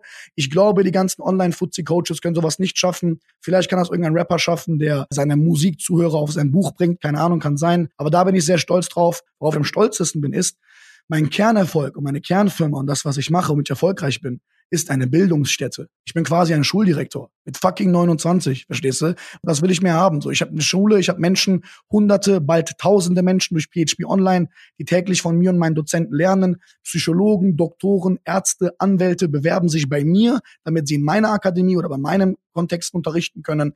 Ich bin für die nächsten 30 Jahre, was das angeht, mit mir selbst schon zufrieden. Geil. Ich finde dieses Wort Erfolg immer so interessant, weil eben das ist so, also du selbst kannst gar nicht beurteilen, ob jemand anderes erfolgreich ist, weil du es ja immer nur von deiner Perspektive von Erfolg siehst. Also ich habe vor fünf Jahren ganz andere Leute als erfolgreich gesehen als heute, weil ich heute ganz anders über Erfolg denke. Das heißt, so wie du über Erfolg denkst, das entscheidet darüber, ob jemand Erfolg hat oder nicht, weil es nur du entscheiden kannst. Du hast eigentlich was ganz Schönes gesagt, was ganz Simples. Ich bin stolz auf mich. Und ich finde, das ist eigentlich ein Wort, das kann man einfach mal so sacken lassen. So, frag dich doch selbst mal, jeder, der jetzt hier zuhört, hey, bin ich stolz auf mich? Und wenn du das Gefühl hast, nein, ich bin noch nicht stolz auf mich oder irgendwas fehlt da noch, dann weißt du, okay, dann musst du noch arbeiten an dir, dann muss da noch was passieren. Schönes Beispiel dafür ist, wo es darum ging auch zu sagen, hey Dicker, wenn du dich mal vor einen Spiegel stellst und den Spiegel dich selbst anguckst und dir selbst sagst, ich liebe dich. Wie fühlt sich das an? Wenn es sich komisch oder ungewohnt anfühlt, da merkst du, da ist irgendwas, wo du mal nachdenken solltest. Es muss eine Sache sein davon, dass du gerne dich selbst liebst. Und ich bin ganz ehrlich, Micha, es gab sehr viele Zeiten in meinem Leben, da war ich sehr erfolgreich nach außen hin und war selbst mit mir sehr, sehr unzufrieden. Auch in den letzten sechs, sieben, acht Monaten waren ein paar Monate dazwischen, wo ich mit mir selbst mich nicht als erfolgreich gesehen habe, obwohl es andere gesehen haben. Und ich bin zufrieden damit. Wenn ich mit jedem Scheiß, den ich mache, zufrieden und stolz und erfolgreich mich selbst einstufe, mit jedem Schwachsinn, ja, da wo soll ich dann merken, dass ich was ändern muss, um auf eine neue Ebene zu kommen? Deswegen diese ganzen Menschen, die jetzt selbst sagen, so, ey, ich bin jetzt erfolgreich mit dem, was ist, bin stolz auf mich. Ich finde, es muss trotzdem irgendwo noch ein gewisses Niveau sein, sowas sagen zu dürfen, weil es gibt so viele Starbucks-Entrepreneur-Vollidioten, die Tag und Nacht da sitzen und ihr Wannabe-Agency-Business da aufbauen, aber eigentlich nur Selbstverarsche betreiben und sich und ihr Umfeld darin manipulieren wollen, dass sie jetzt der neue Big Star sind im Social Media oder im Online-Marketing. Aber diese Menschen sagen sich auch jeden Tag, ich bin erfolgreich, ich bin erfolgreich und kommen nach Jahren nicht von der Person, ändern nichts im Leben. Für mich ist Erfolg nicht nur eine Sache von mir selbst, wie jetzt mit dem Stolzbeispiel, sondern zusätzlich auch folgendes Beispiel. Damit wir es kurz mal allgegenwärtig für alle generalisieren können, dass alle die Sprache mitsprechen, wenn es zum Erfolg geht. Weil ich habe im Buch nämlich genau das Thema angeschnitten. Ein Kapitel heißt Glück und Erfolg. Nur damit dieses Thema endlich erledigt ist und alle mal nachlesen, was Glück und Erfolg für mich oder eigentlich bedeutet. Erfolg hat immer mit Fortschritt zu tun. Und deswegen gibt's Phasen, wo andere nach außen sagen, weil sie irgendwas mitkriegen, boah, der Adrian ist krass. Und ich mir selbst sage, ja, Adrian, du fetter Bastard, Alter, Corona knallt dich von links und rechts weg. Das ist da, das ist hier, dein Buch wird aufgeschoben, find eine fucking Lösung, Junge. Egal, was die Leute sagen, boah, krass da gemacht, mega Deal Buchverlag, mega Deal neues Jurafaktenbuch, mega neue Base auf, mega Base in Berlin Eröffnung, was ja auch durch die ganze Corona-Scheiße nicht funktionieren kann. Egal, wie sehr die anderen Leute nach außen sagen, krass, krass, krass, das kommt ja alles mit Latenz. Ich weiß ja nicht, was die von mir mitkriegen. Es kann sein, dass die jetzt ein Video, worauf ich vor sechs Monaten stolz war, erst heute gesehen haben. Kann sein. Ich denke mir nur, ist das, was du gerade erntest, wirklich dein aktuelles Potenzial wert? Oder freust du dich immer noch mit 30 darüber, dass du vor zehn Jahren deinen Führerschein geschafft hast? Also es gibt Dinge im Leben, über die sollten wir uns nicht durchgehend freuen, weil die einfach out sind, weil die einfach nicht mehr deinem Niveau entsprechen. Und das ist für mich, was Erfolg bedeutet. Für mich persönlich hat Erfolg mit Fortschritt zu tun. Wenn es jetzt darum geht zu sagen, ey, kann ich jetzt sterben und ein anderer könnte über mich sagen, objektiv, er war erfolgreich, dann wegen meiner Vergangenheit, dass ich mich von dem hochgekämpft habe, wie der Phönix, zu dem, was ich heute bin. Wenn man jetzt über eine Mikroebene spricht, zu sagen, ey, bist du jetzt gerade erfolgreich, dann würde ich sagen, jetzt seit ein paar Monaten bin ich happy, zufrieden, es läuft richtig, das Buch kommt raus, die Bewertungen sind unfassbar, vor allem ging genau auf, was ich vorgehabt habe. Ich wollte alle deklassieren, die einfach sagen, ey, die nehmen tausende Euro pro Workshop, pro Stunde für irgendwelche Menschen und erklären nicht mal ein Zehntel von dem Mehrwert, den ich in einem Buch für nur elf Euro erkläre. Das war mein Ansatz. Ich wollte den Leuten so viel Wissen in diese 300 Seiten packen, dass sie einfach sehen, dass man nicht viel Geld verbrennen muss, um was zu lernen. Und ich habe mir gesagt, wenn ich das erreicht habe, bin ich erfolgreich. Das heißt, das können Menschen nach außen gar nicht sehen. Aber es war trotzdem ein Fortschritt. Ich bin nicht mehr meine Version von letztem Jahr. Ich bin nicht mehr meine Version von 2019. Und ich möchte auch bloß nicht mich in einem Jahr noch über das freuen, worüber wir uns jetzt gerade hier freuen. Weil sonst komme ich ja nicht voran. Wir Menschen wollten immer Fortschritt. Warum sollten wir jetzt einmal damit aufhören? Geil. Thank you. Ja, Mann. Richtig nice. Wenn wir schon gerade dabei sind, zum Abschluss vielleicht nochmal zu seinem Buch. Also ich habe es jetzt hier gerade abgecheckt. Richtig nice, Alter. Bestseller. Gratuliere. Das ist Danke immer sehr schön. Es ist so dieses, also du willst es nicht hoffen, aber wenn es dann so ist, ist es immer ein geiles Gefühl, oder? Absolut, absolut, absolut. Vor allem zweite Auflage nach einem Tag. Ich bin, das ist so krass. Also so viele Menschen, zigtausende, haben nochmal nachgeordert in allen Buchhandeln in Düsseldorf. Die zwei sind die alle ausverkauft. Ich bin eigentlich sprachlos so. Ja, so muss es sein, auf jeden Fall. Ich habe dir einen schon geschickt, ne? du bist ja nicht zu Hause. Ich hole mir das im äh, August ab, da gehe ich kurz meine Mutter besuchen zum Geburtstag. Mache ich wieder ein bisschen Corona-Reisen hier. Vielleicht nochmal zu seinem Buch. Also kann man jetzt nicht nur bei Amazon holen, sondern auch in allen Buchhandlungen. Genau. Amazon aus. kann man kaufen. Wer es zeitnah haben möchte, empfehle ich, geht auf Amazon, holt euch das Buch. Erfolg aus Prinzip heißt das. Ist kein typisches Erfolgsbuch wie die anderen. Ist ein Buch, was sehr tiefgründig, psychologisch. Es ist sehr basic-lastig. Es ist vor allem, darauf war es auch abgestimmt, sehr leicht verdaulich. Es gibt es in jedem Buchhandel. Komplett alle. Thalia hat es auch in Großhandel genommen. Jetzt Hugendubel heißen die, glaube ich, in Österreich. Alle Buchläden müssten es haben. Sonst kommt es auf Bestellung. Also einfach alle mal ruhig anrufen. Amazon, wie gesagt, yes Und hoffentlich, das ist auch so eine Sache, die Corona reingeschissen hat. Eigentlich wollte ich, wäre ich schon längst auf Tour. Jetzt müssen wir halt gucken, wie wir das mit der Tour jetzt noch hinkriegen. Das ist ja auch so eine Kacke. Ja, Mann. Ja, ich wünsche dir auf jeden Fall alles gut und ich werde das Buch auf jeden Fall auch in die Show Notes hauen und dann auch nochmal ein Review dir geben, wie ich es gefunden habe. Ja, Mann, sehr gerne. Freue ich mich sehr drüber. Yes, meine Freunde. Nächstes Mal lädst du mich dann auf deinen neuen Podcast. Ja, ich muss echt einen starten, was, Alter. Ey, fuck, ja. ja, weil eben, so Gespräche sind halt entspannt, oder? Wenn man halt einfach. Agenda frei, aber roter Faden trotzdem. Agenda frei. Perspektiven sind auch immer so ein Ding. Manchmal sind es ja nur Worte, die schon wieder so etwas öffnen in deinem Kopf. So, ah, okay, so habe ich das noch gar nie gesehen. Deswegen immer wieder erfrischend. Besten Dank, dass du hier warst, mein Freund. Sehr gerne, danke euch. Und weiterhin viel Erfolg bei deinem Buchlaunch. Vielen Dank, liebe Grüße an alle. Ich habe euch alle lieb. Alright, da sind wir wieder. Ich hoffe, es hat dir genauso gefallen wie mir. Für mich war es wieder eine richtig entspannte Episode. Adrian hat's einfach drauf, mit ihm kann man wirklich über alles reden. Real Talk vom Feinsten und deswegen hoffe ich natürlich, dass du diese Folge auch mit deinen Freunden teilen wirst, dass du sie wieder schön auf Social Media verbreiten wirst, weil so wächst der Podcast, so wächst The Chain is Life.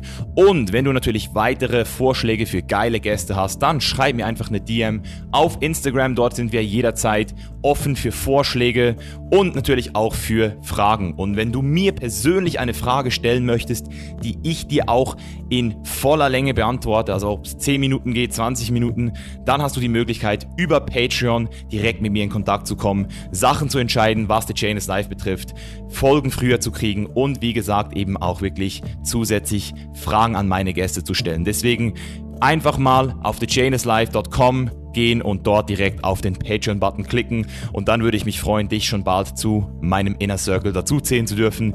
Ich bin raus, besten Dank und bis zum nächsten Mal. Dein Mischer. Peace out.